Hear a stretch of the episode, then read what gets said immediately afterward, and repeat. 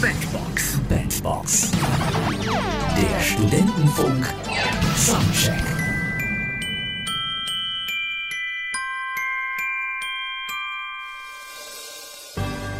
Und da kommt sie wieder.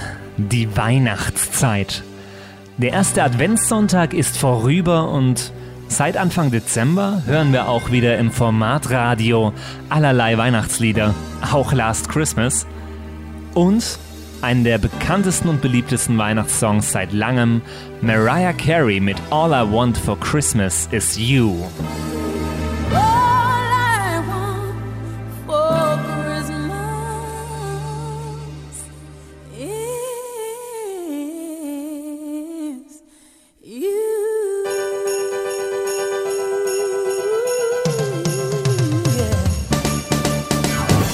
Jedes Jahr wieder hören wir ihn rauf und runter und das ist Grund genug, ihn sich 23 Jahre nach Erscheinungsdatum einmal hier in der Bandbox-Analyse genauer anzusehen.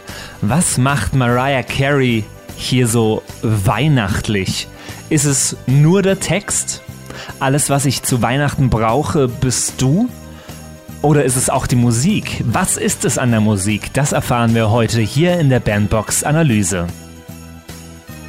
Punkt 1 und so ziemlich das offensichtlichste auf musikalischer Ebene sind die Sleigh Bells, also die Schlittenglocken, die in keinem Weihnachtslied fehlen dürfen.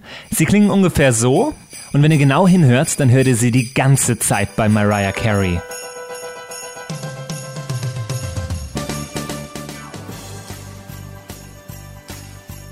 Aber das kann doch noch nicht alles sein.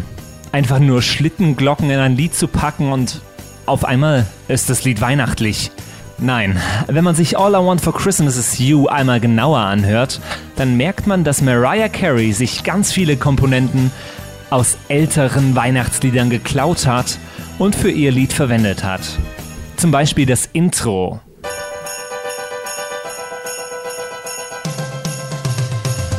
Die schnelle Akkordfolge aus dem Lied von Mariah Carey finden wir zum Beispiel genauso bei einem Lied von Phil Spector aus dem Jahr 1963, nämlich Christmas Baby, Please Come Home.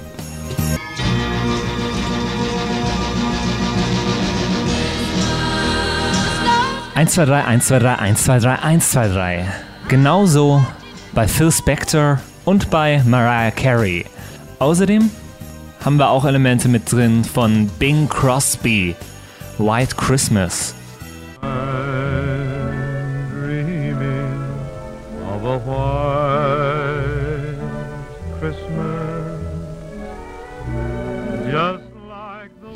Ein klassischeres Weihnachtslied gibt's nicht. Und was ist davon drin?